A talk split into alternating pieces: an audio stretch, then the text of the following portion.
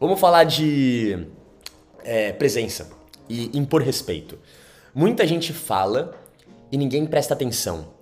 Por que, que tem gente que quando fala todo mundo olha e dá valor? E quando a outra pessoa fala, todo mundo ignora? Eu, eu te falei, né? Que eu era, eu era o palhação da turma, né? Então eu sempre fui esse cara mais solto, palhação. Eu fazia as pessoas rir, eu amava fazer as pessoas rirem porque isso criava um carisma absurdo, porque quanto mais as pessoas riem na sua presença, mais ela linka você com emoções positivas, certo? Então eu era o palhação da turma. E, e cara, eu fazia de tudo para as pessoas rirem. Então nem aí se eu era expulso, foda-se, eu fazia de tudo. Moleque, né? E tinha um cara, mano, que ele era muito inconveniente. Então tinha eu, palhação, que todo mundo gostava, e tinha o palhação inconveniente. Qual que era a diferença entre nós dois? Quando eu falava, todo mundo ria. Quando ele falava, todo mundo falava, cala a boca, mano, fica quieto. Ele podia falar a mesma coisa que eu. Às vezes ele falava uma piada que eu ia soltar e ele era mais ligeiro. E ninguém ria. E se eu repetir um tempo depois, eu acertava. Por que, Fê? Por que algumas pessoas são ouvidas e outras não? Muito simples. Muito simples. Convicção. Convicção para mim é o segredo da comunicação e da fala. As pessoas naturalmente não são confiantes. As pessoas são naturalmente inseguras. E quando elas olham uma pessoa confiante, elas tendem a ouvir, elas tendem a dar moral, elas tendem a respeitar.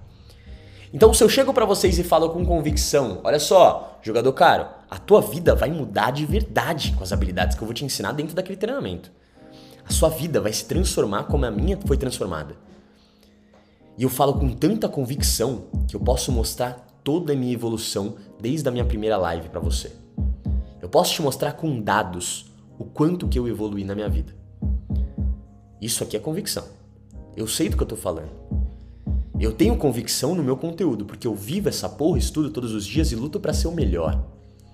Então pode, pode deixar que de comunicação o pai gosta. Eu sou um nerd da comunicação. Eu amo isso. Então eu tenho convicção quando eu falo. Porque a minha convicção veio da minha competência. Quando eu falava para as pessoas, eu não tinha medo delas não rirem. Ô Fê, toda vez se acertava? Não. Não. Às vezes eu soltava ninguém ria. Mas aí tudo bem. Eu ria. Eu me divertia. Eu contava piada para mim não para as pessoas. E esse é o interessante. Quando você fala, você tem que falar para as pessoas e para você. O cara que não impõe respeito, o cara que não é ouvido, é o cara que ele fala com medo da represária, com medo do julgamento. Ele fala e ele já olha para a pessoa esperando a reação dela e torcendo para que não seja uma reação negativa. Tá ligado? Torcendo. Ele tá aqui, ó. Por favor, vou, vou falar um negócio. Quem nunca fez isso? Chat, fala comigo. Você já fez isso? Falou um negócio e já olhou pra cara da mulher ou pra cara da pessoa para ver se ela não gostou ou te aprovou ou não? Você faz isso de forma inconsciente. Inconsciente. O segredo do cara que impõe respeito e do cara que não põe é que o cara que impõe respeito, ele fala pra ele e ele não tá nem aí pra validação e para pro estímulo negativo que a pessoa dá pra ele o mero mortal, o cara que ele fala e ninguém respeita, é o cara que ele fala meia boca, ele fala meia bomba. Ele fala e já espera a validação. Ele fala e já olha para as caras das pessoas esperando o julgamento. Essa é a diferença. Você tem que falar e manter, porra. Manter a porra do frame. Foi isso mesmo que eu falei. Ah, errei, foda-se. Foda-se. Eu rachei o bico, achei puta engraçado. Foda-se. Foda-se. É isso. Eu já contei a história do Naruto, né? Já contei a história do Naruto? Já contei, é óbvio que eu já contei. Uh, seguidores antigos vão, vão lembrar dessa história. Deixa eu contar uma breve história para vocês sobre Naruto. Eu sempre fui um cara muito nerd. Eu sempre gostei de anime, sempre gostei de, de universo Marvel, sempre fui muito nerdão. E, e eu era sempre esse arquétipo do popularzinho. Pá, bonitinho, topetinho, já tinha um corpinho na escola e tal, tudo mais. Então, assim, eu falava com todo mundo. Eu falava com os nerds, com os excluídos, com os cara quieto, com os cara foda. Eu falava com todo mundo. Eu era um amigão de todo mundo, sabe? E eu nunca esqueço.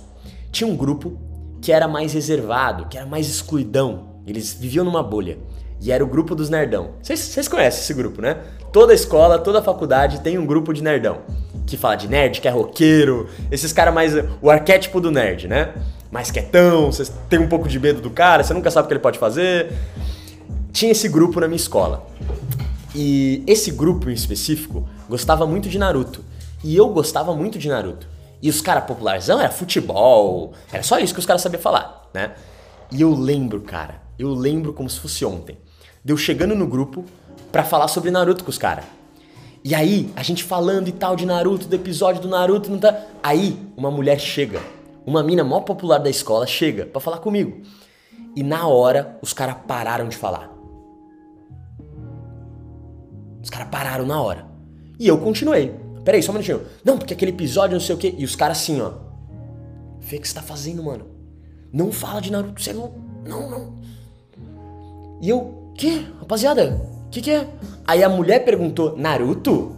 Com essa expressão, tá? Naruto, você assiste isso? Assisto, mano. Um puta anime foda, mano. Você nunca viu? Vários ensinamentos, já chorei várias vezes. Ela, ah, legal eu vou assistir. Sério, assiste, meu, você não pode perder. É puta ensinamento de vida, assim, é um desenho muito foda, muito artístico, é muito legal, velho. Realmente te ensina muitas coisas sobre a vida.